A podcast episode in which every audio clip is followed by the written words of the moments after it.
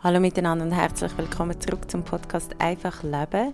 Es sind Weihnachten und ich bin gerade bei meiner Familie daheim und finde keinen Raum, wo es nicht laut ist und darum hören jetzt hier wahrscheinlich ein paar Hintergrundgeräusche. Zudem bin ich kurz vor der Entscheidung zu überlegen, ob mein grosses Mikrofon mitkommt oder nicht mitkommt. Also je nachdem muss dann leider die Tonqualität ein bisschen darunter leiden in den nächsten Folgen. Aber ich gebe mir Mühe, dass es so gut wie möglich gleich funktioniert. Ja, mit der Weihnachten sind wir auch am Schluss von unserem Antirassismus-Adventskalender angelangt und ich kann an dieser Stelle nochmal ein grosses, grosses Dankeschön aussprechen in denen, die am Kalender mitgewirkt haben. Das sind Rosa in der Gestaltung und Stina im Inhalt und Sandra in der Umsetzung. Und für das möchte ich nochmal ganz fest Danke sagen. Das ist ein super Projekt, es war sehr schön und es sind ganz viele tolle Feedbacks von euch zurückgekommen. Dann möchte ich natürlich auch euch ganz fest Danke sagen. Ohne euch hat es den Adventskalender auch nicht gegeben. Also es sind ganz viele unter euch, die mitgemacht haben. Es sind über 1000 Leute und das ist wunderschön, das zu sehen wie groß das Interesse ist und wie viel das wirklich bis am Schluss mitgemacht haben. Ich weiß, es hat noch ganz viele Türen, die irgendwo in welchen Orten abgeleitet sind und vielleicht kommen ja in den kommenden Tagen dazu, dort nochmal ein bisschen reinzuhören oder zu lesen. Ja, ich muss kurz unterbrechen. Also, um vielleicht schnell die Situation zu beschreiben, meine Brüder bauen sein neues Bett zusammen. Meine eine Schwester ist am etwas backen und mixen und die andere ist am duschen und Musik hören. Und meine Mama ist am irgendetwas fusten. und der Hund möchte gerne raus. Und so ist gerade die Weihnachtssituation bei uns. Ähm, für mich immer sehr angenehm, ich fühle mich das gewöhnt. Ich weiß nicht, wie es bei euch aussieht, aber für ganz viele Leute kann die Weihnachtszeit auch stressig sein. Oder zumindest dann, wenn es darum geht, was im nächsten Jahr alles passieren sollte und was man sich alles für das nächste Jahr vornimmt. Und genau um das soll es in dieser Podcast-Folge gehen. Und zwar rede ich in dieser Folge nochmal mit der Stefanie Karrer. Ich freue mich sehr, dass sie nochmal mit dabei ist beim Podcast. Ihre Folge zu den toxischen Beziehungen ist von euch sehr, sehr oft gelost und kommentiert und rückgemeldet worden. Das ist sehr schön gewesen und das hat mir natürlich auch gezeigt, dass es sicher toll wäre, noch über mich solche Themen zu reden. Diesmal geht es nicht um Beziehungen, sondern, oder ja doch, es geht eigentlich um eine Beziehung und nämlich eher um eine Beziehung zu sich selber, um eigene Ängste, aber vor allem auch darum, was könnten wir uns vielleicht vornehmen für das neue Jahr. Um ein bisschen wegzukommen von diesen strikten Vornamen, wie wir besser leben sollen und hin zu einem, was würde uns selber gut tun. Wenn euch der Podcast gefällt, dann könnt ihr doch mit Sternen bewerten auf Apple Podcast oder ihr dürft auch ganz gerne auf der Webseite ein Abo abschließen unter nunyola.ch. Das ist n u n y o l a.ch. Ja, und wenn alles gut klappt, dann hören ihr die nächste Folge aus Ghana. Viel Spaß beim Zuhören. Guten Morgen. Guten Morgen. Sorry, ich bin, aber wie gesagt, ich bin völlig ähm, im Zeugs rein und zwischen Kisten, aber du siehst es gar nicht so gut, was für ein Chaos ich gerade sitze. Ähm, ja, und es ist irgendwie, finde ich, ein bisschen repräsentativ, für das Ende Jahr 2021. Ich finde es recht chaotisch alles. Ich weiß nicht, wie geht es dir? Ja, ich finde es langsam anstrengend. Ich bin sonst wirklich so sehr, ich sagen, sehr belastbar und es macht auch nicht so viel mit mir, aber im Moment finde ich wirklich gerade so ein bisschen okay, jetzt hängt es an. Mhm, ja. Genau. Ja, und ich weiß nicht, wie du es vielleicht in deiner Arbeit ein bisschen wahrnimmst, ob das jetzt etwas ist, wo nur ich so empfinde oder du so empfindest, oder ist es effektiv so, dass wir, dass uns allen psychisch vielleicht aktuell auch gar nicht so gut geht mit der ganzen Pandemie? Hey, ich finde es auch schwierig, es auf meine Arbeit zu beziehen, gell? weil ich arbeite mit Leuten, die so fest belastet sind zum Teil, dass die eh nicht so viele Ressourcen haben. Also das war vor der Pandemie schon schwierig und viel Belastung. Aber ja, ich glaube, es, es ist jetzt zwar schon länger so, habe ich das Gefühl, dass wie so die Energiereserven, die wir vielleicht noch hatten, also so die, die geladenen Akkus, wo wir in die Pandemie gestartet sind, die sind jetzt wirklich leer. und mhm. im Sommer hat man es nicht so gemerkt, oder es war schon letztes Jahr so, gewesen, man hat es gut können abschalten, man war viel draußen und jetzt merkt man wie so, ah nein, jetzt geht der ganze Battle wieder von vorne los und ich kann nicht auf glatte Batterien zurückgreifen. Mhm. Und dann verstehe ich schon, dass es ja, viele Leute gibt, die nicht mehr so gut oder nicht mehr gleich gut gerüstet sind. Mhm. Und ich glaube, es ist auch viel also ich habe das Gefühl, die Stimmung ist aggressiver als letztes Jahr. Ich weiß es nicht. Ja, es ist mega aggressiv. Und letztes Jahr war noch so fest auch die Hoffnung, gewesen, jetzt kommt dann ein Impfstoff und dann haben wir es und jetzt ist der Impfstoff da und wir merken, hm, okay, ähm, es gibt mega viel Gräben und, und das macht, glaube ich, wirklich aggressiv. Also ich merke auch, ich mag es nicht mehr vertragen, wenn irgendjemand kommt oder irgendjemand findet, ähm, ja, mit der Impfung, die ich vor einem Jahr oder vor einem halben Jahr noch gefunden habe, ja komm, wir reden noch drüber und was hast du für Sorgen, ja. was hast du für Ängste und jetzt finde ich so, ey nein, lass mich einfach in Ruhe. Ja. Ähm, mhm. Ich bin für mich geimpft, ich bin boostert, ich stehe zu 100% dahinter und ich kann wie fast nicht mehr damit umgehen, wenn dann jemand kommt und findet, ich mache mhm. da nicht mit.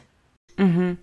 Ja, es ist mega schwierig. Ich finde auch, es ist so, und ich weiß nicht, also eben, ich will auch nicht alles verallgemeinern, aber ich habe das Gefühl, so ein bisschen in der Schweiz jetzt gesehen, aber ich habe mega oft das Gefühl gehabt, bei uns, wir reden einfach über wenig Sachen, oder? Jeder macht so ein bisschen in seinem Gärtchen, was er will und äh, steht zu dem, wo er oder sie dazu steht, aber man muss es wie nicht teilen, man kann gleich wie mit allen mega gut auskommen und äh, ja, alles zusammen haben. Und jetzt ist es irgendwie so, dass ein paar Themen auf dem Tisch sind, wo wir, wo alle so eine starke Haltung haben oder Position haben und irgendwie geht es wie nicht mehr ganz auf. Und das, ja, es sind wie so viele Themen, wo mir geht es genau gleich. Ich habe gar keine Lust, mit darüber zu reden. Andererseits finde ich, ja, müssen wir doch eigentlich. Oder ich kann mich jetzt auch nicht der Verantwortung auch entziehen. Und dann denke ich wieder, ja gut, das ist jetzt nicht auch noch meine Verantwortung. ja, ich kann dann nicht alles selber lösen, gell? Ja, ja. ich habe wirklich das Gefühl, ähm, es ist so, verrennt, würde ich nicht sagen, aber Positionen sind zum Teil so weit auseinander, dass wir, mhm. dass beide so, sich so müssen bewegen, dass man irgendwie zusammenkommt. Und dann hast du ja oft noch eine Gegenpartei, die vielleicht gar nicht bereit ist, sich zu bewegen. Und dann müsstest mhm. du so eine riesige Distanz zurücklegen, wo du gar nicht kannst, also wo viel, eben viel schneller der Ärger und die Wut und, und irgendwie so kommt, die Energie, die nicht um ist. Und und ja, also ich finde irgendwie, es, wäre jetzt, glaube einfacher, wenn wir uns sehr einig wären, weil ich glaube, die Pandemie ist immer noch beschissen genug. Aber wenn man ja. sich einig ist und jetzt ist es so, ja, und auf die andere Seite denke ich, sind es Themen, die schon u lang schwelen. Weißt, das ist ja nicht neu, oder? Man hat dann manchmal das Gefühl so, ui, nein, was hat die Pandemie mit uns Menschen gemacht?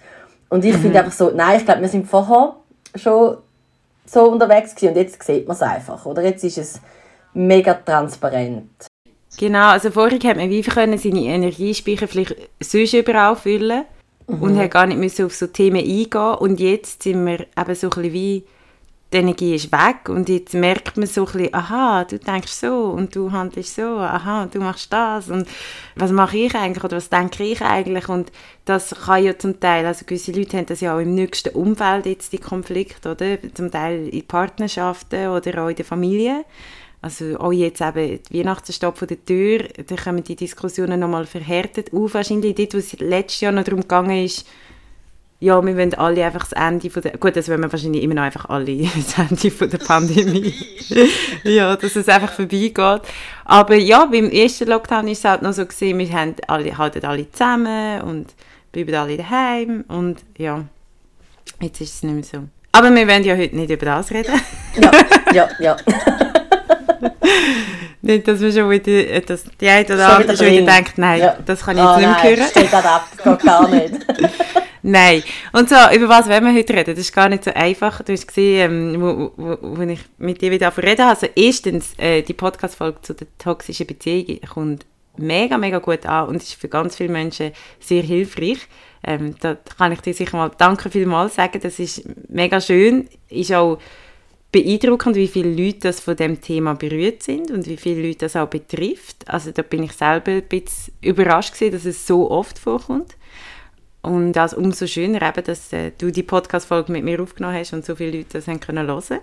Ja, danke dir, dass du das initiiert hast. Ich finde es mega schön, wenn es ankommt und irgend so einen Halt kann geben oder eine Unterstützung kann geben Ja, genau. Und jetzt habe ich gedacht, ich werde dich nochmal zurückholen auf Ende Jahr. Und ich habe mir dann überlegt, über was wir reden. Und eben so, wenn es um, um äh, psychische Themen geht, dann ist es sehr, sehr breit. Also es hat ganz viele Themen, die ich gefunden habe, da müssen wir jetzt unbedingt darüber reden. Und inzwischen habe ich wie das Gefühl, wir könnten über das Thema reden, aber ihr hört alles, es ist recht spontan. Chef, ich weiß selber nicht, was jetzt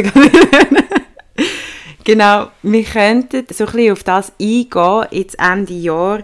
Vielleicht, was ist das Jahr so ein bisschen mit vielen Menschen auch in sich innen passiert und was bedeutet es vielleicht auch, in sich selber reinzugehen und ja, probieren, bei sich zu schauen, wo, wo dann vielleicht gewisse Baustellen auch rum sind. Also vielleicht bis hin zu, wer braucht die vielleicht auch psychologische Betreuung und wann lohnt sich das und wie kann man wie kann man die auch finden? Ich habe jetzt auch ganz viel gehört, dass es sehr schwierig ist, im Moment Betreuung zu finden. Ja, am besten fangen wir vielleicht einfach so ein bisschen, ja, wo fangen wir an? Wir fangen damit an, vielleicht, was kann man machen, jetzt gerade über die Tage, wie nach Neujahr, um vielleicht so ein bisschen oben runterzukommen und zu sich selber zurück wieder zu finden? Ich finde es so ein spannender Punkt, den du ansprichst, weil das so Druck auslöst, oder? Das Ende Jahr, ich glaube, das ist für viele Leute, also Weihnachten eh, weil es einfach mit wahnsinnig viele Erwartungen und, und, und man macht das so und man muss das so ähm, machen, äh, kollidiert und, und dann so die, die Tage übers also über den Jahreswechsel, die, die Rauhnächte, wo man ja auch das Gefühl hat, jetzt, jetzt ist der Moment, um mich ganz fest mit mir auseinanderzusetzen. Es macht ja auch viel Druck. Mhm. Ähm, und es ist aber auch ein, ein, ein schöner Moment. Und ich glaube, es ist wie, also grundsätzlich bin ich Fan, wenn man sich das ganze Jahr mit sich auseinandersetzt. Ich verstehe aber auch gut, dass auch, auch nicht immer Kraft. Also man hat nicht jeden Tag Kraft, zum ganz genau herzuschauen und, und zum irgendwelche ähm, Muster aufzulösen. Ich glaube, es ist wichtig, dass man wegkommt von dem, was muss man jetzt und hin zu was brauche ich. Also nicht, also es ist jetzt Ende Jahr, oh, und ich bin eigentlich ein paar Kilo zu schwer, jetzt, jetzt wird doch von mir erwartet, ähm, dass ich mir als Vorsatz nehme, dass ich ein bisschen Gewicht verliere. Oder, ah ja, ich rauche immer noch und eigentlich wäre es vielleicht schon nicht so cool und jetzt wird doch von mir erwartet, dass ich aufhöre rauchen. Mhm. Und dann setzt man sich so Ziele, wo man eigentlich am Anfang schon weiss, ja, bin froh, wenn ich es bis Mitte Januar schaffe. So. Und, und ich glaube, was ich mir wünsche, wäre so viel, viel kleinere Sachen. Eben zum Beispiel kann ja wie ein, äh, ein Herangehen sein, hey, ich will mal heranschauen. Und dann ist das schon genug, als vor, sich vorzunehmen. Und dann hat man ein ganzes Jahr Zeit, zum Heranschauen. Und es ist unkonkret, es ist nicht so messbar, aber es macht dann auch nicht so Druck. Ähm, und es kann auch spannend sein und es kann aber auch gar nichts dabei rauskommen. Also ich finde, das ist auch immer so, dass man denkt, jetzt schaue ich her und jetzt kommt so die große Erleuchtung oder ähm, der Durchbruch und so funktioniert es eben leider einfach nicht. Also dass man einen Durchbruch hat, das funktioniert in einem Buch oder in einer Serie, in einem Film. Mega gut, so der eine Moment, wo man sagt, wow, life-changing, alles anders. Mhm. Passiert in den seltensten Fällen. Mhm. Also, dass man eigentlich wegkommt von den Erwartungen, die man an sich selber hat, mit dem Jahreswechsel. Mhm. Ähm, ist, hast du das Gefühl, das ist etwas, eben der Druck, das kann auch zu, also kann eben negative Folgen haben? Ja, mega fest, oder? Ich meine, du hast dein Muster, also ich meine, ich werde jetzt 33 nächstes Jahr, ich meine, ich habe jetzt 33 Jahre Muster, so wie ich funktioniere. Und es gibt Gründe, es gibt eine Logik, warum ich so funktioniere. Und jetzt den Druck müssen haben, zu sagen, hey, new year, new me, ich muss mich jetzt komplett verändern, das kann ja gar nicht funktionieren. Also es gibt ja einen Grund, warum ich die Sachen so gemacht habe, wie ich sie mache. Mhm. Und dann finde ich es viel schöner, wenn man kann sagen hey, irgendwie möchte ich ein bisschen mehr verstehen, warum funktioniere ich, wenn ich funktioniere, weil dann habe ich auch die Gelegenheit, um etwas zu verändern. Anstatt so, also sie hat für mich auch etwas sehr Destruktives, zu sagen, alles, was ich jetzt an mir blöd finde, muss jetzt am 1. Januar 2022 vorbei sein. Das ist einfach auch nicht realistisch. Mhm. Und jetzt mit Erwartungen, die man an sich selber hat, jetzt noch vor dem Jahreswechsel hat man auch ganz viele Erwartungen an die Welt und vor allem an andere mhm. Menschen, also an alle anderen um einen herum. Wie könnte man mit dem noch ein bisschen besser umgehen? Oder was hast du das Gefühl, löst jetzt eben zum Beispiel Weihnachten aus? Ähm, man hat eine ganze Geschenkli-Wahn, man muss noch jeder Person möglichst eine Karte schreiben. Wie gesund ist denn das genau für unsere Psyche?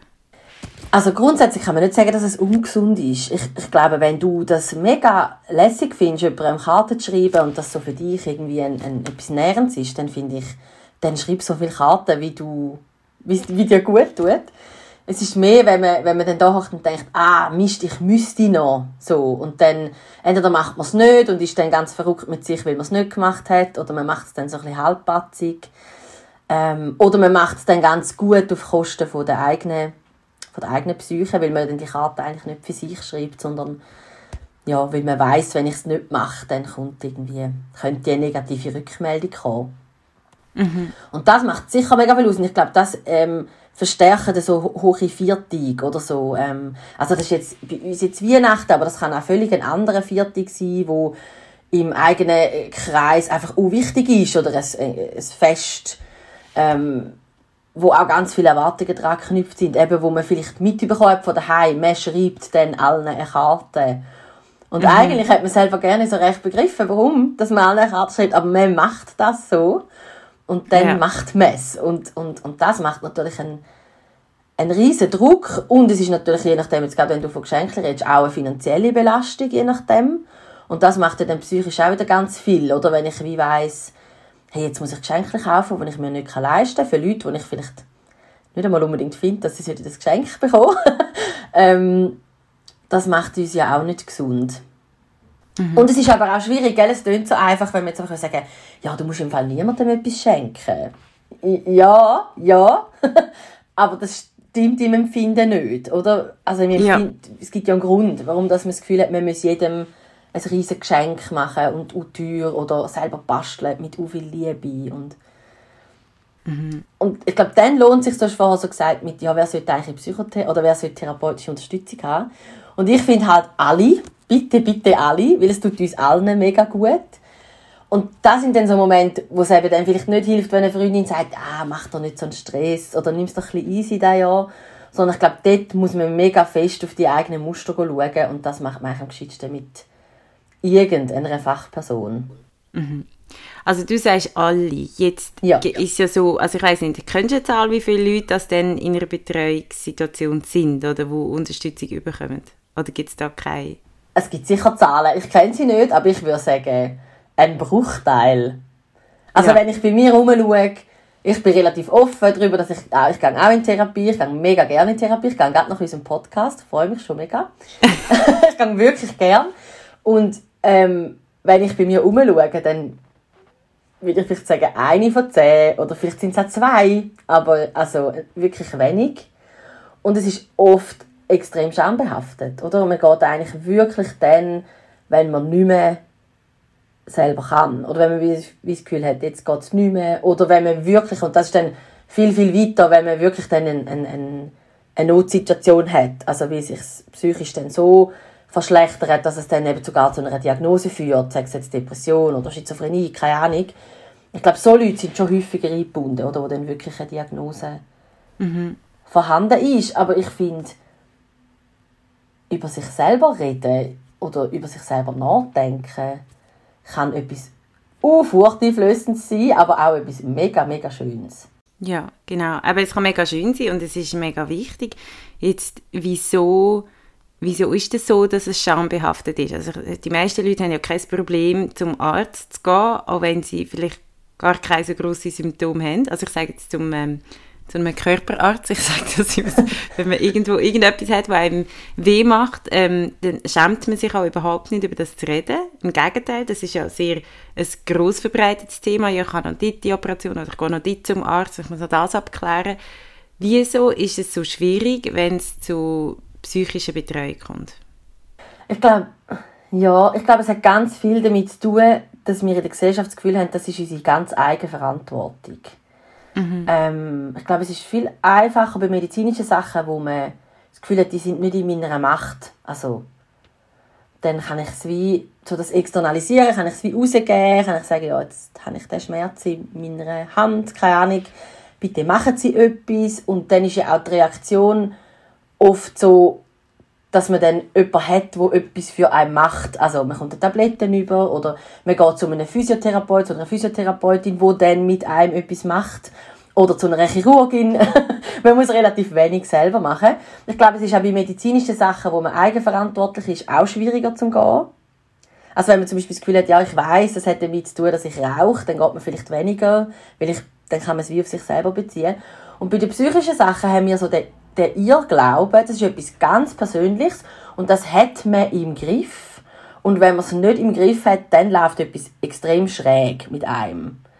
Mhm. Und dann wird man auch oft schräg angeschaut. Hey, was, du gehst in Therapie? Und wenn ich komme und sage, mein Fuß tut mir weh, dann sagt mir das Gegenüber, ja, mir tut mein Fuß auch weh und mein linke Ohr und weiß auch nicht noch. der mhm. Halswirbel, da kann man, kann man mega mitgehen. Und bei psychischen Sachen hat man, ich glaube, es ist wirklich so ein Tabu und so eine, so eine, so eine Angst. Was ist es? Und es ist halt auch nicht gleich einfach lösbar, oder? Wenn ich in eine Therapie gehe, will ich mich überarbeitet fühlen, dann kann ich mich darauf einstellen, hey, die sagt jetzt nicht einfach, schau, das sind deine drei neuen Tricks und dann musst du noch viel Wasser trinken und dann geht es wieder weg, sondern dann muss ich wirklich, wirklich gut heranschauen. Und das macht mhm. einfach vielen Leuten Angst. Ja, und vielleicht hat es auch ein bisschen, also es hat ja eigentlich zwei Effekte. Also, dass, wenn man eben ein körperliches, äh, also ein physisches Leiden hat, eben davon auszugeht, dass es einfach zum Beispiel eben medikamentös kann gelöst werden, das ist ja auch etwas, was sehr verankert ist. Also ich habe etwas und ich gehe ein Medikament holen und dann geht es irgendwie weg. Ja. Ähm, und dann wird ja auch der Zusammenhang zu der Psyche wird mega oft negiert, also dass es oft auch mit der Psyche kann Zusammenhang oder dass sogar sehr viel, was sich physisch zeigt, sogar von der Psyche aus kommt eigentlich. Also ich mhm. sage jetzt überhaupt nicht alles. Aber es hat ja wie auch den Effekt, also dass man, dass man dort die Arbeit dann auch nicht macht.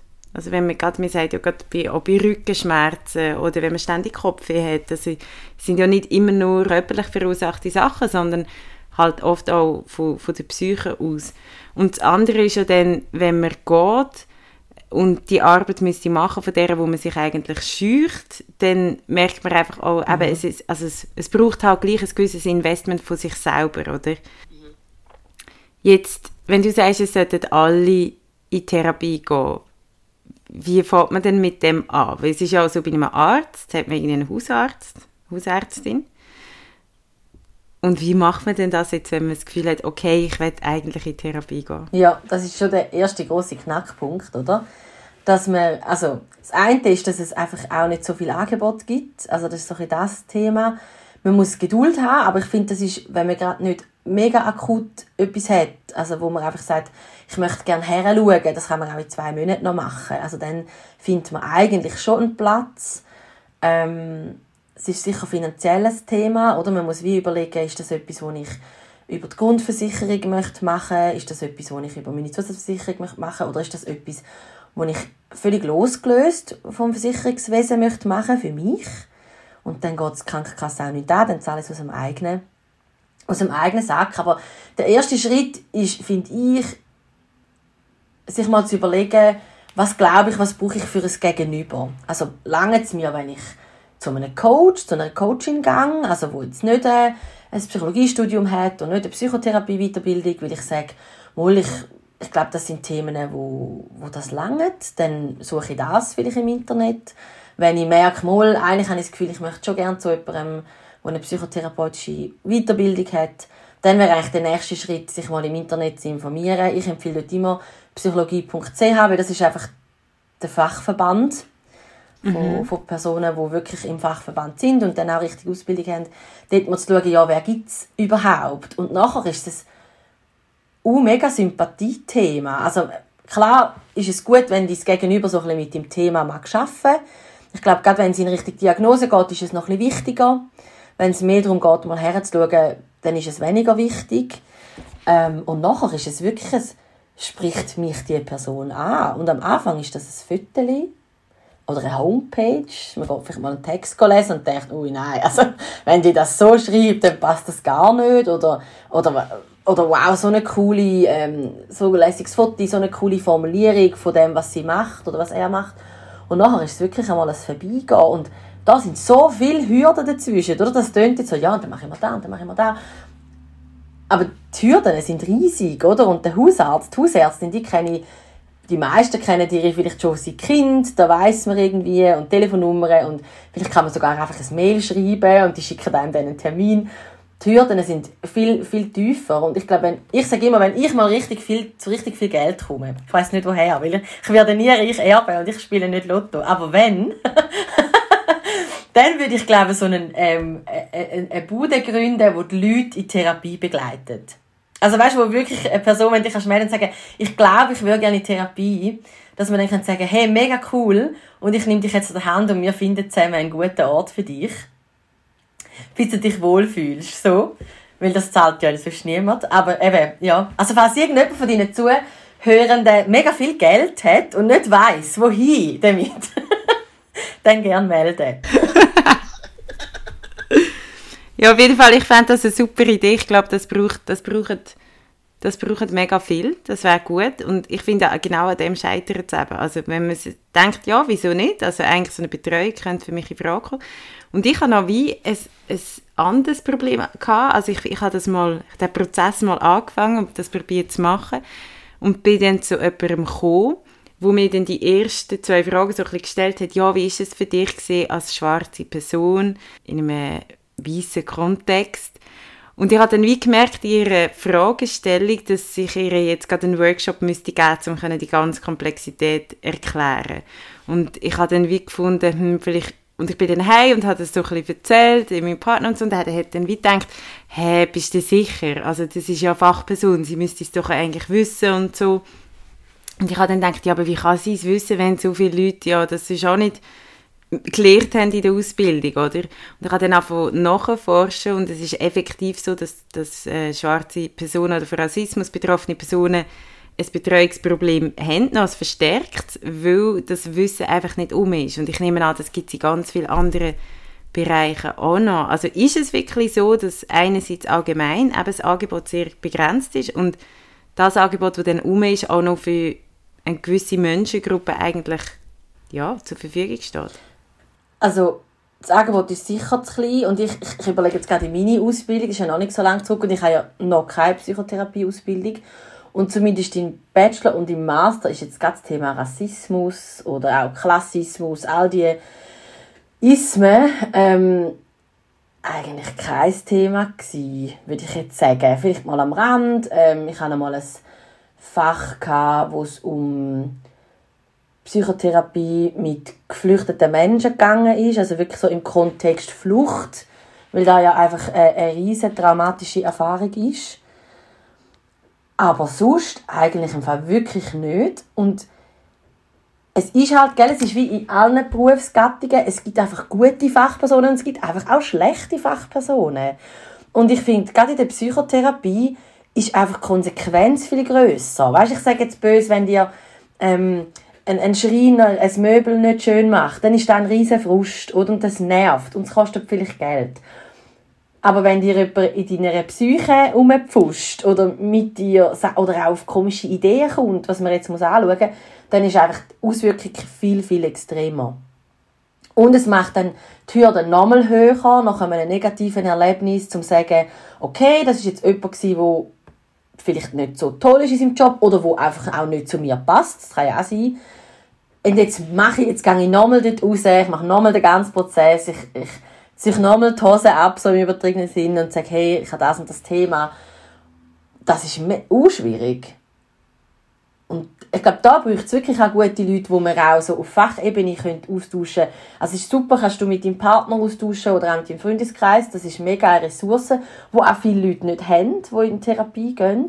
Und dann braucht man ja wie jemand anderes, um zu sagen, ist das eigentlich okay, was wir da machen? Sind wir gut unterwegs? Oder ist das in Ordnung, dass sie mir so Fragen stellt. Und ich glaube, gerade wenn man irritiert ist, macht es eh Sinn, wenn man es mit jemandem abgleichen kann.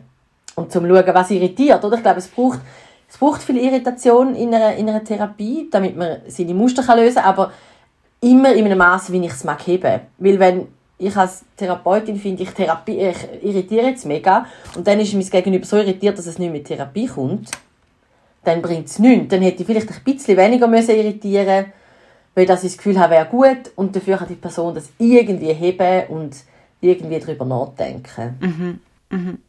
Also das heißt, wenn du, wenn jetzt jemand, der zulässt, auch schon das schon mal probiert hat und zu jemandem gegangen ist und eben irritiert war oder gefunden hat, hm, ich glaube, sie weiß oder er weiß nicht, in welche Richtung dass ich ein Problem habe, ähm, dann man dann auch den Mut hat, eben einfach nochmal zu einer anderen Person zu gehen? Oder ist es oft einfach so, dass man die ersten paar Mal einfach sich nicht wohlfühlt? Oder muss man sich wohlfühlen in der Therapie? Also, ich glaube, man muss sich so grundsätzlich wohlfühlen im Sinne von, das ist irgendwie okay da. Ähm, ich glaube, wenn man schon reinläuft und irgendwie findet, oh, oh nein, dann kann man, glaube getrost wieder rechts und kehrt machen. Ähm, auch nach zwei, drei Mal, muss man nicht sofort entscheiden. Aber ich glaube, so grundsätzlich, ich, ich fühle mich im Raum wohl, ähm, ich fühle mich nicht bedroht von meinem Gegenüber. Es löst nicht gerade eine riesen Not aus. Das braucht es. Und nachher kann es gut sein, dass einmal eine Therapeutin etwas sagt und man findet, du, sag mal, schläft's. Also, das sage ich meiner Therapeutin auch. Manchmal sagt die Zeug, wo ich so denke, du, äh, geht's ihnen eigentlich noch? also so ein bisschen im ersten, und dann gehe ich heim und merke, wow, krass, wo kommt die Gegenreaktion her? Und vielleicht hat sie wirklich ihnen einen wunden Punkt getroffen. Und dann reagieren wir ja viel mit Ablehnung. Oder finden, nein, also jetzt sagt die, weiß auch nicht, in deiner Familie ist da und da. Also, hä, in meiner Familie ist doch alles super. Und dann macht es schon Sinn, wenn man mal sagt, ja, jetzt bin ich gerade mit dem Thema unwohl und dass man nicht gerade aufgibt. Aber so grundsätzlich, genau, aber so grundsätzlich finde ich, ist Wohlfühlen auch wichtig. Weil das ist auch wieder so Forschung, oder? Wenn ich gestresst bin, wenn ich so mit meinem Stress beschäftigt und so mit dem Regulieren von dem Stress, dass ich gar nicht an diesen Themen arbeiten kann, wo relevant wäre. Also ich komme dann nicht ans Thema an, das ich will bearbeiten Und darum ist es eigentlich wichtig, dass ich möglichst ein tiefes Stresslevel habe mhm. in der Therapie. Okay. Also das heißt, wenn man jetzt total gestresst ist, ich glaube, das kommt ja oft vor, also dass Leute extrem gestresst sind, am total am Ende sind und ich muss ehrlich sein, das ist auch der Zeitpunkt, wo ich dachte, okay, jetzt ist, ist eine Therapie vielleicht angebracht. ähm, ist es denn schon spät? Oder müssen wir also soll man eigentlich dann anfangen, wenn es einem vielleicht auch noch gut geht? Also Sport ist es nie. Ich finde, du kannst wirklich hure hart fallen und es ist immer gut, eine Therapie anzufangen.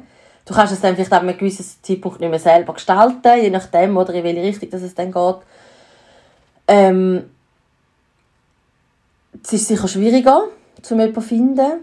Ähm, man kann dann vielleicht auch nicht die Hoffnung haben, wow, jetzt gehen wir gerade an Themen an. Wenn du eine gute Therapeutin, einen guten Therapeut verwünschst, dann merkt er, dass du mega gestresst bist und findet dann vielleicht die ersten zwei Sitzungen, hey, ich glaube, wir arbeiten zuerst mal an dem Stress. Und das tut ja. dann auch gut, oder? dass man zumindest aus dieser Sitzung rauslaufen und finden, es schnauft sich ein bisschen ruhiger, ähm, der Puls ist ein bisschen unten. Und, und dann muss man vielleicht wie das zuerst anschauen, so einen sicheren Ort schaffen, dass man nachher gut kann an den anderen Themen arbeiten kann. Ja, ich bin wirklich Fan, wenn man eine Therapeutin hat oder einen Therapeut. Und dann kann man auch gut sagen, hey, ich glaube, jetzt ist es gerade gut gebüschelt, jetzt ist es, glaube ich, gerade okay für den Moment. Und ich komme dann vielleicht in zwei Monaten wieder. So, dass man einfach wie jemanden hat, wo man merkt, wow, jetzt baut sich wieder etwas auf, jetzt bin ich wieder in einer Phase, wo, wo ich viel Unterstützung brauche. Dann habe ich jemanden, der mich kennt, jemanden, der meine Geschichte schon kennt, jemanden, der meine Muster schon ein bisschen weiss, es ist dann einfach einfacher. Aber grundsätzlich kann man jederzeit in eine Therapie einsteigen. Und wie regelmäßig ist eine Therapie dann angebracht? Du hast jetzt gerade gesagt, ich komme in zwei Monaten wieder, wenn es vielleicht ein Zeit lang wieder geht. Ähm, ist, ist das sonst wöchentlich, wie jetzt, ja, wie zum Beispiel das Training, das man macht, angebracht? Oder was willst du sagen? Also, wenn es akut Themen sind, dann macht, also akut im Sinne von etwas, das wirklich fest den Alltag belastet, dann macht wöchentlich sicher Sinn. Weil dann kommt man einfach Führerschein. Es gibt sogar Therapieformen, wenn man so über Traumatherapie zum Beispiel redet, die sind mehr, mehrmals pro Woche. Aber das ist dann wirklich auch schon, also das ist dann auch eine riesige Belastung, oder? Das ist dann nicht, auch ich würde gerne mal meine Muster anschauen. Ähm, ich, ich gehe jetzt alle zwei Wochen. Ich finde, das passt. Da hat man so ein bisschen Pause zwischendrin und es braucht nicht so viele zeitliche Ressourcen. Und es ist gleich näher genug, dass man sich noch mal erinnern was haben wir das letzte Mal besprochen und dass man irgendwie das Gefühl hat, man ist in einem Prozess. Aber man kann eigentlich das grundsätzlich mega gut auch mit den Therapeuten, Therapeutinnen auch anschauen und, und sagen, was glauben sie, was wäre jetzt wichtig. Und ich habe das Gefühl, das spürt man dann auch fest. Man kann ja auch mal ausprobieren, oder man kann ja mal sagen, ja, wir probieren jetzt mal, wie es ist, einmal im Monat. Und ich glaube, dann merkt man relativ schnell, nein, das ist irgendwie ein Seich, oder das ist jetzt mega cool. Und ich glaube, das macht auch ein gutes Gegenüber aus, dass die einfach sagen, ja, man testet einfach mal aus, weil man ist ja nicht akut suizidal oder irgendwie so, dann mag es gut leiden, dass man auch mal zwei knotzige Wochen hat. Und dann kann ich Therapie zurückgehen und sagen, also nein, das ist jetzt gar nicht gegangen, der Monat ohne Therapie. Und dann kann man es wieder anpassen. Mhm. Jetzt, du sagst, du freust dich immer auf Therapie, äh, weil du dich dort wahrscheinlich wohlfühlst und weil es dir wahrscheinlich auch gut tut. Und gleichzeitig hast du auch gesagt, du bist auch schon daraus rausgekommen und hast dann ein bisschen Zeit gebraucht, um das zu verarbeiten. Das ist auch etwas, was etwas mit einem macht. Äh, ist es das wichtig, dass man sich die Zeit auch einplant, dass das etwas mit einem macht und eben auf sich selber in dem Sinn achten? Also du meinst nach der genau. Therapie noch Zeit einplanen? Also ich glaube, man muss mit dem Bewusstsein reingehen, hey, ich will etwas auflösen. Und das ist ein aktiver Prozess und Therapie ist eigentlich das, was zwischen den Terminen stattfindet. Also, oder Veränderung findet zwischen, in diesen zwei Wochen statt, wo ich nicht in Therapie gehe. Ich mache es jetzt für mich nicht so, dass ich mir bewusst Zeit einplane. Ich glaube, das ist individuell. Ich glaube, das kommt ein darauf an, wie man gelismet ist. Aber wenn es sich aufdrängt, dann kann ich wie sagen, ah, okay, ich glaube, jetzt muss ich mal schnell her. Oder ähm, und das sind auch nicht immer unbewusste Prozesse. Also ich, ich muss jetzt zum Beispiel heute gehe ich und ich weiß, ich habe letztes Mal eine Hausaufgabe bekommen, ich weiß nicht mehr, was es für eine war. So, ich, und ich werde jetzt müssen ganz sagen, keine Ahnung, ob ich etwas gemacht habe. Und das ist auch okay, oder? Es ist nicht, es geht nicht darum, ich muss nicht die beste Klientin sein von meiner Therapeutin. Und ich glaube, das macht auch so der große Unterschied zu vielleicht einer Kollegin oder so. Ich kann einfach wieder gehen und ich kann auch einfach mal eine Stunde rumjammern. Oder ich kann einfach mal sagen, hey, ich weiß gar nicht mehr, was wir besprochen haben. Und dann ist das eine Fachperson, die muss professionell sein, die Geld bekommt und wo dann vielleicht findet, ja gut, dann nehme ich meine Notizen für und dann schauen wir nochmal, oder das ist vielleicht ein anderes Thema, wo dann vielleicht eine Kollegin findet, ja, danke, dass du mir nicht zugelassen hast, oder irgendwie so. Und, und das macht sicher Sinn. Und ich finde es noch wichtig, es ist auch voll okay, wenn man sich nicht so freut auf Therapie. Also es ist auch voll in Ordnung, wenn man findet, aha, jetzt muss ich heute wieder gehen. Ich glaube, es ist wichtig, dass man im Nachhinein sagt, man hat etwas genützt oder gebracht, in, in welchem Rahmen auch immer. Aber es gibt auch die Momente, wo ich so finde, ja, also jetzt passt es mir eigentlich gar nicht oder jetzt weiss ich gar nicht, wann ich erzählen soll oder ja. Wie ist jetzt das, du hast vorhin von einer Kollegin geredet, also viele Leute besprechen zu Themen, wo sie belastet oder wo sie daran arbeiten mit dem direkten Umfeld, aber das kann, kann die beste Freundin sein, der beste Kollege, ähm, kann der Partner, Partnerin sein.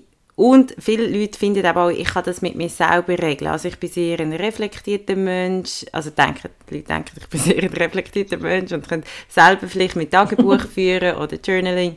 An diesen Themen selber arbeiten wenn man jetzt das so bei sich selber empfindet, ist es gleich sinnvoll, dass man quasi ein, ja neutral ist immer ein schwieriger Begriff, aber eine Fachperson hat, wo einem auf dem Prozess begleitet? Oder kann man das effektiv, kann man sich selber therapieren?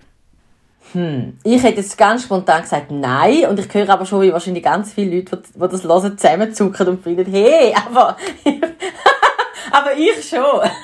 Genau, nein, ich, ich glaube, es hat wie beides. Ich finde so Journaling und Tagebuch schreiben, das hilft auch fest in der Emotionsregulation. Oder ich kann es irgendwo hin tun, es begleitet mich dann nicht ewig, es hat einen, einen Ort, es, es ist dann irgendwie im Tagebuch. Ähm, oder ich, ich habe eine Unterstützung. Ich finde, das sind mega wichtige Ressourcen.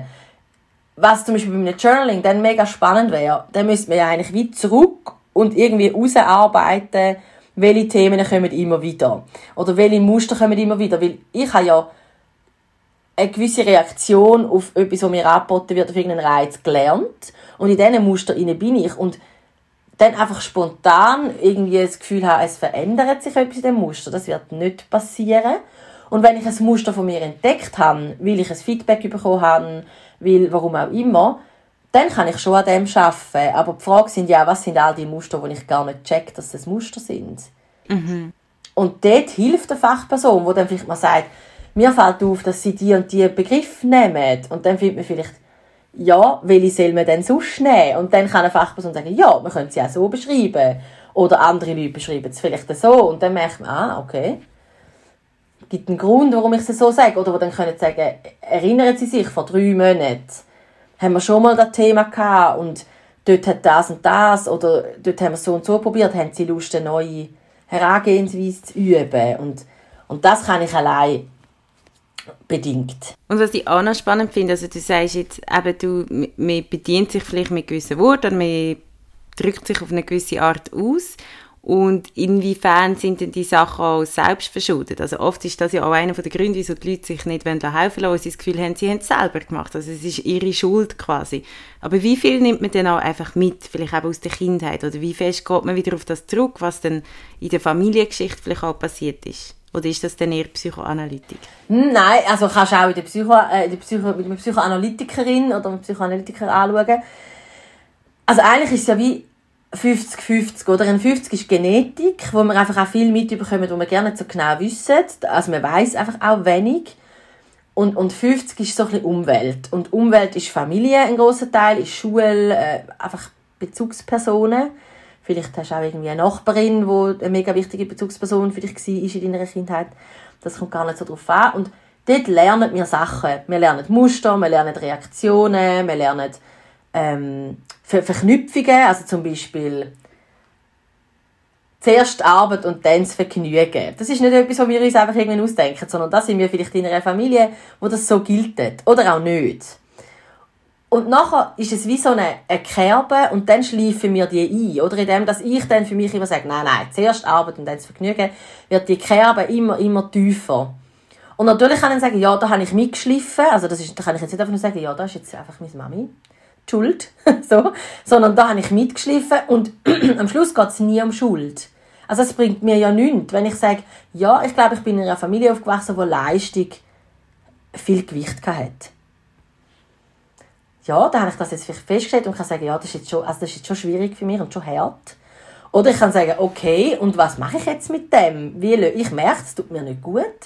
Und wie löse ich es auf? Und dort brauche ich es gegenüber, weil dort fehlen mir jetzt wirklich auch in Bezug persönlich auf mich, komplett Ideen, weil ich habe es ja so gelernt. Und wenn, wenn andere aus Familien kommen, wo, ich weiß auch nicht, Liebe an etwas geknüpft ist, dann habe ich das drin und dann kann ich vielleicht für mich selber sagen, das ist schon ein riesen, eine riesen Leistung, hey, das stimmt für mich irgendwie nicht, wenn das so ähm, verknüpft ist. Aber die Verknüpfung nachher lösen, das macht Sinn, dass ich jemanden habe, der mir verschiedene Wege zeigen kann. Mhm. Mega schön. Also das ist auch ein mega wichtiges Takeaway, glaube ich. Es geht nicht um Schuld. Also es geht nicht darum, wer schuld ist an, mhm. an gewissen Sachen, wo man bei sich selber vorfindet. Das können ja auch sehr vielleicht positive Sachen sein, wo man kann, ähm, erkennen durch eine Therapie oder durch ein Auseinandersetzen mit eigenen Mustern. Mhm. Sondern es geht eigentlich darum, ja, die können zu lernen und an dem können zu arbeiten. Vielleicht, das ist jetzt vielleicht eine schwierige Frage, aber was kann einem denn das bringen, wenn man sich mit sich selber und seinen Mustern auseinandersetzt? Also es kann, es kann, du kannst wie dich entwickeln, gell? Und da muss man immer sagen, ja, vielleicht wollte ich mich auch nicht entwickeln und das finde ich mega okay, wenn jemand sagt, für mich ist es eigentlich ganz gut, so wie es ist.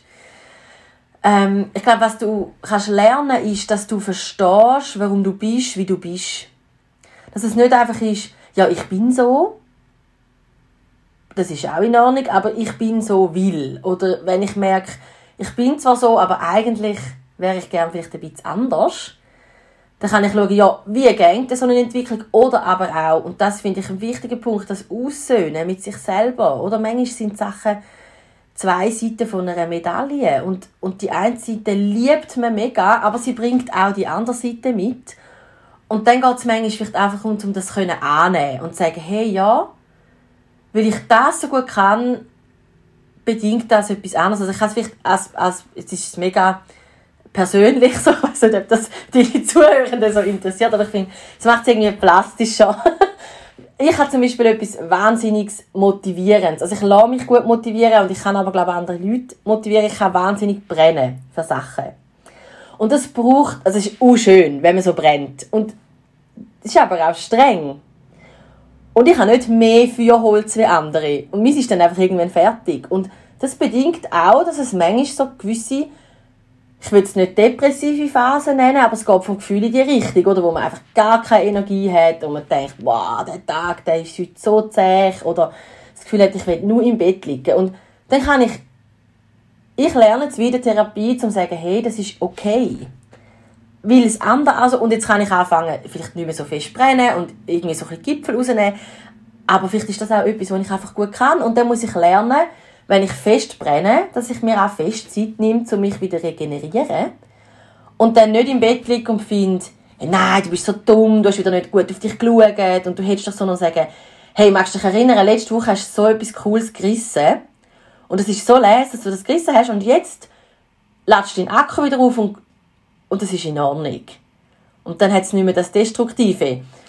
So Sachen, oder? Und dann muss man gar nicht sich mega verändern, aber es hat vielleicht das Aussöhnen mit sich.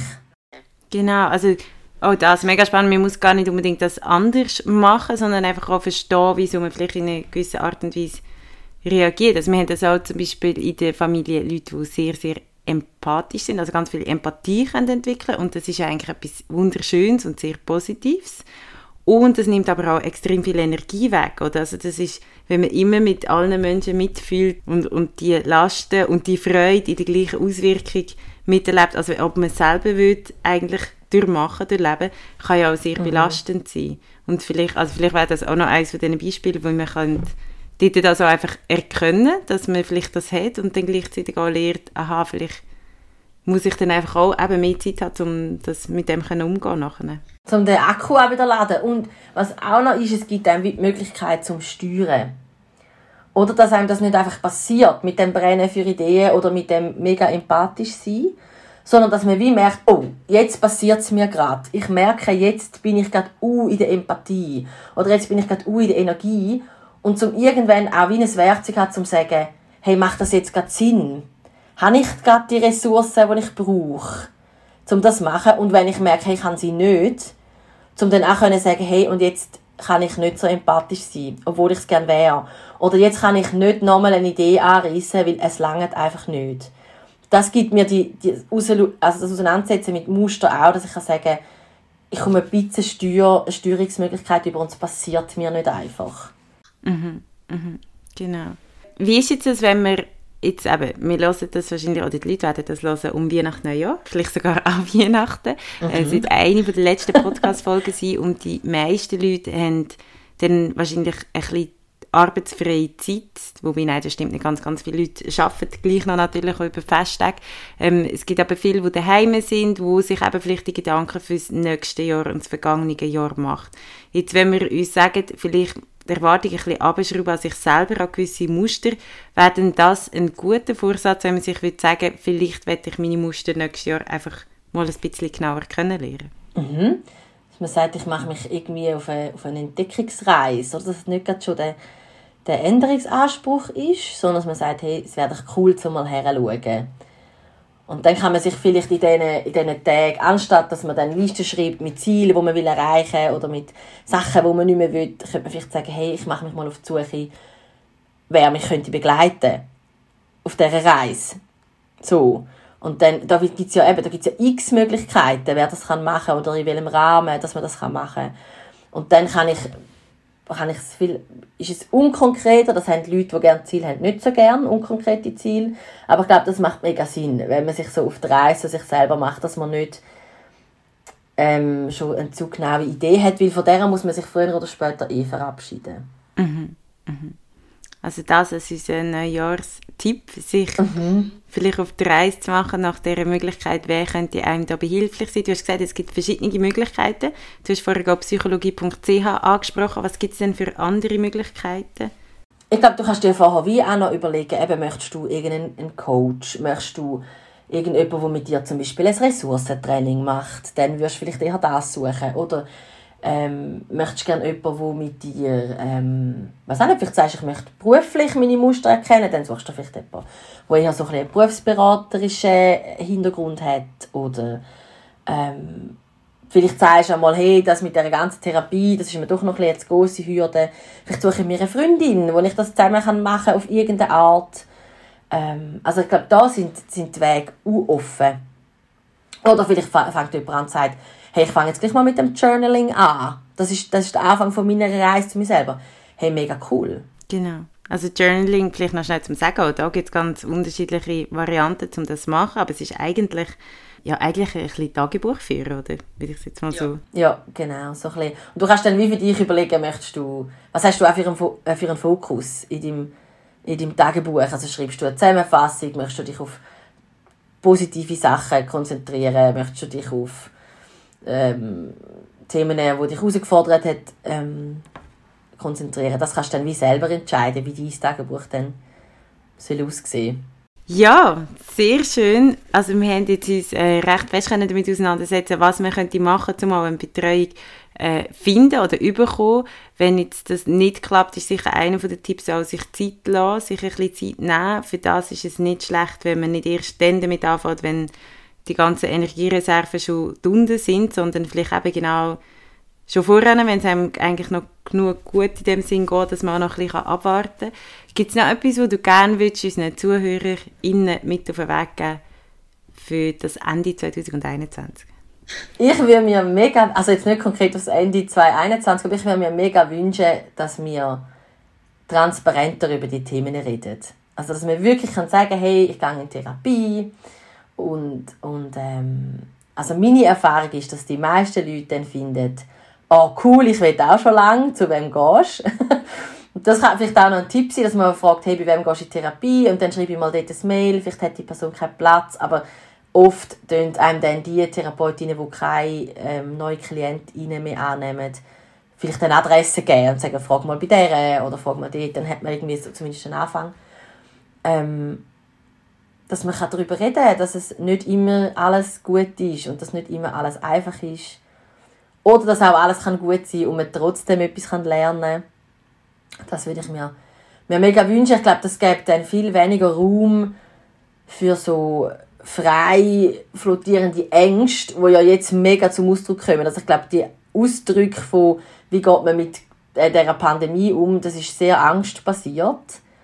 Und ich glaube, das wäre uns allen so gut, wenn wir mehr über die Ängste reden könnten, dann müsste man nämlich nicht, weiß auch nicht, zu was für Massnahmen greifen, demonstrieren und so, sondern könnte man wie sagen, eigentlich macht es einfach uh, Angst, in so einer Pandemie hinein und nicht zu wissen, wie es weitergeht. Das ist einfach wirklich beängstigend. Und wenn ich es kann sagen und jemand anderes sagt, ey, ja, mir macht es auch mega Angst und wir schauen zusammen, dann ist es schon so, oh, okay, die Hälfte vom Stein ist schon weg.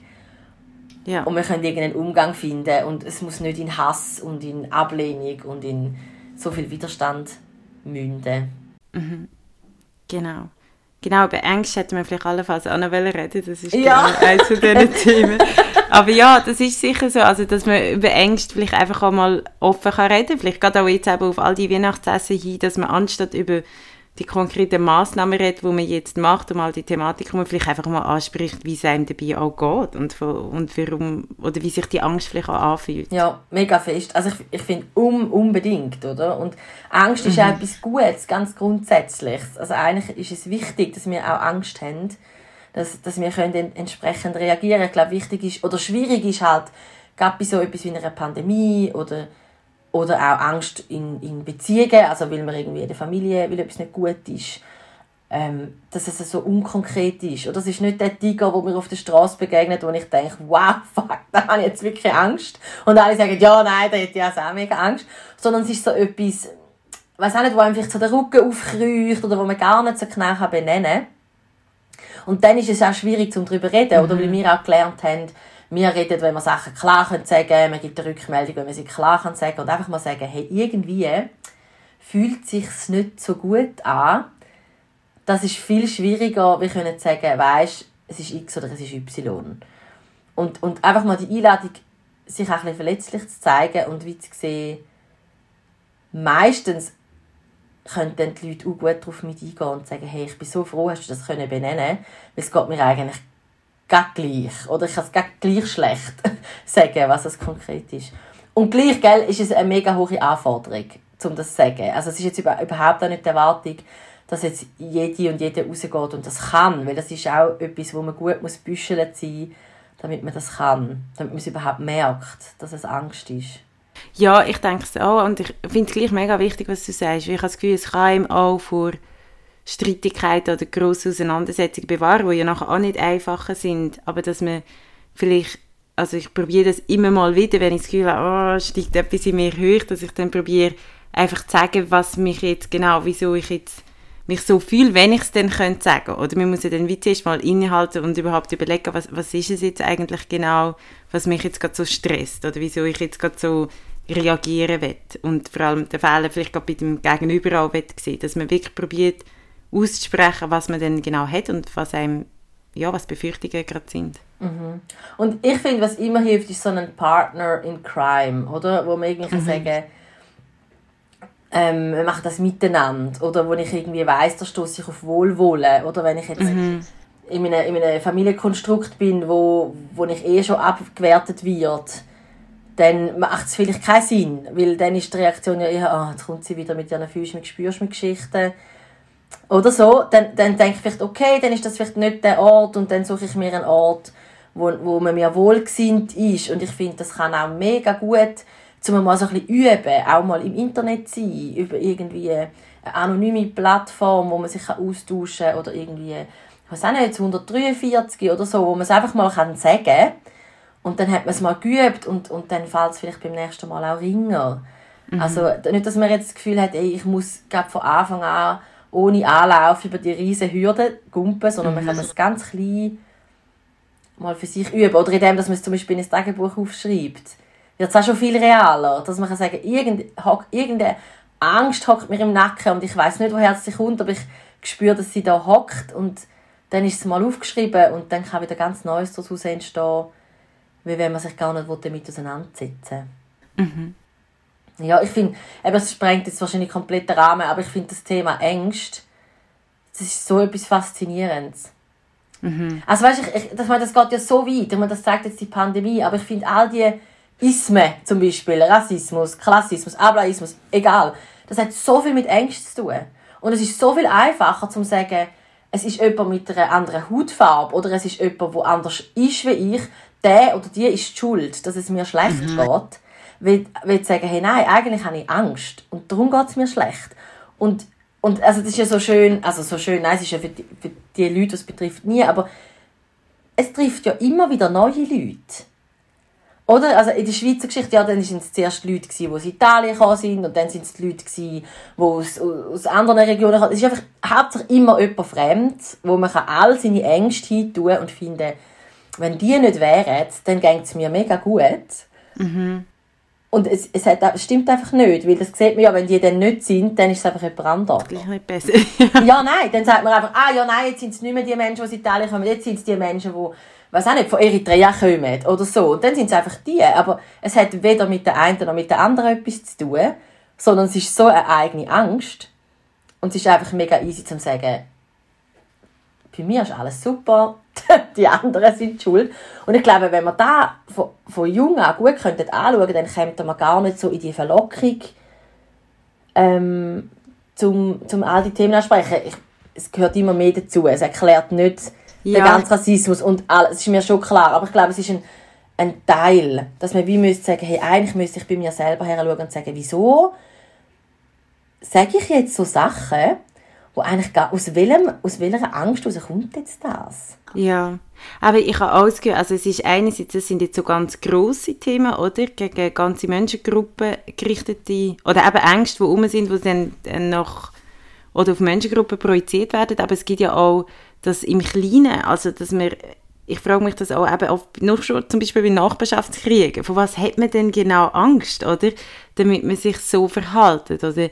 Wir haben jetzt also im Studio, im Yoga- und Tanzstudio, wo jetzt wahrscheinlich nochmal zu muss gehen mit der ganzen Pandemie und die ganze aufgeladene Stimmung zwischen den, denen, die den Raum gemietet haben, zwischen den Leiterinnen, zwischen den KundInnen.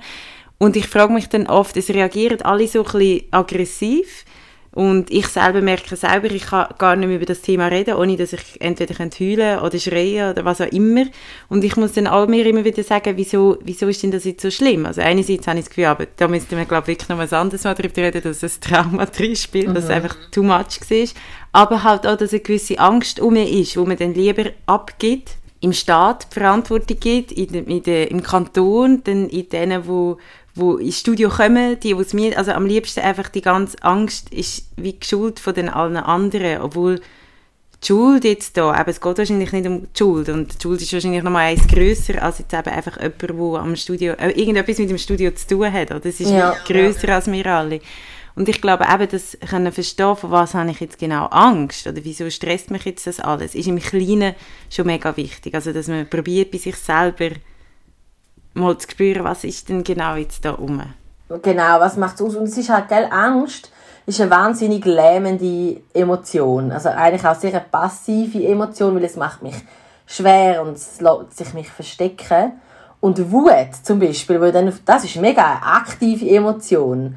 Und viele Leute fühlen sich einfach wohler in der Wut, weil dann kann man etwas machen. Dann kann man, weiss auch, mit jemandem schimpfen, wo sich nicht, wo die Maske nicht richtig anhat. Oder keine Ahnung. Oder man kann die Strassenseite wechseln, weil einem jemand nicht passt. So, das ist halt aktiv. Und dann dort wie her schauen, so, hm, ist ja schon gut, aktiv zu sein, aber wir müssen irgendwie den schweren Kern auch können lösen mhm. Das mhm. macht sicher, sicher auch Sinn. Und auch zu lernen, jetzt grad, du hast vorhin gesagt, ja, was bringt denn Therapie oder was nützt oder was habe ich davon, Ängste können zu lösen und merken, hey, wow, die Angst wird kleiner. Das macht die Welt so viel größer, weil die, die Angst macht unsere Welt so klein. Und wenn wir sie ein bisschen verkleinern machen, dann haben wir oft mehr Raum, wir sehen neue Sachen, wir können anders auf die Welt gehen. Und das ist ein riesiges Geschenk, wo sich lohnt, viel Zeit zu investieren. Mhm. Mhm. Also das ist vielleicht auch einer der Punkte, wo man beim Journaling sich könnte fragen, vielleicht, was sind da so ein bisschen meine Ängste oder was macht mir Sorgen, mhm. was mhm. belastet mich jetzt gerade. Und so ein bisschen selber mit sich selber anfangen, Hypothesen generieren, oder? Ah, vielleicht ist es das, vielleicht auch nicht. Und ich glaube, dort braucht man dann irgendwann schon den Support, oder? Weil ich glaube, da muss man dann wirklich tief rein und da braucht es auch ein Gegenüber, wo das Talent hat, die richtigen Fragen zu stellen. Also wo man dann merkt, hey, das habe ich mir so noch nie überlegt, dann ist mir etwas Gutem auf der Spur, oder? Weil dann muss man wirklich nochmal ganz neu und außerhalb von seinen gewohnten Denkwegen etwas denken. Und dann kann auch Neues entstehen, wenn man neu denkt. Und das kann ich, also, ja, vielleicht habe ich ein Journal, das Fragen stellt. Ich meine, es gibt ja so Journal, wo, glaube Fragen vorgegeben sind, weißt du, wo ich Fragen beantworten muss. Dann vielleicht, ja, absolut. Aber so, dass die einfach spontan aus mir raus, aus dem Nichts raus entsteht, wird wahrscheinlich nicht passieren, auch wenn man es uns gerne wünschen ja, also mich hast du auf jeden Fall mega lustig gemacht, weiterzusuchen, weil ich finde, das ist ja auch etwas sehr spannend. Also ich würde ja auch gerne die Fragen hören, die ich mir jetzt so nicht gestellt habe oder noch nie gestellt habe, nimmt mich auch mega Wunder. Und ähm, aber ich kann es eigentlich auch nur sagen, ich sage es ab und zu in der Podcast-Folge, ich finde, es müsste jeder sich eigentlich auf die Suche machen nach dieser äh, Betreuungsperson oder nach diesen Personen. Ich glaube, wie gesagt, es ist nicht einfach, das muss man sich auch sagen, es ist eine Hürde und es ist auch vielleicht noch nicht genau genug wichtig etabliert im System, als dass es einfach so zugänglich wäre. Aber es lohnt sich auf jeden Fall. Ja. Gut dann sind wir mit dieser Podcast-Folge auch schon wieder am Ende. Wer weiß, vielleicht schaffen wir es nächstes Jahr nochmal zu einem zu diesen, von diesen Themen zu reden. Hoffentlich dann nach Covid irgendwann. ja, und zu während dem. ja, ich glaube, wir dürfen uns nicht zu fest aufs Ende fokussieren. Also nein. Irgendwie. Aber ja, nein, es wäre natürlich mega cool, wenn es, also es wäre A, mega cool, wenn wir uns wieder würden hören und B, B, wenn es am Ende von der, von der Pandemie wäre, aber es wäre auch schön, da wären wenn sie dann werden. Ja, ja. Genau. Ja. Das ist trotzdem toll. Danke viel, viel mal fürs Danke, Mitmachen, ja. fürs Dasein und ich wünsche dir ganz eine gute Therapiestunde und dann schöne Festte und ja. komm gut ins neue Jahr. Das wünsche ich dir auch. Danke vielmals. ciao, ciao. Tschüss.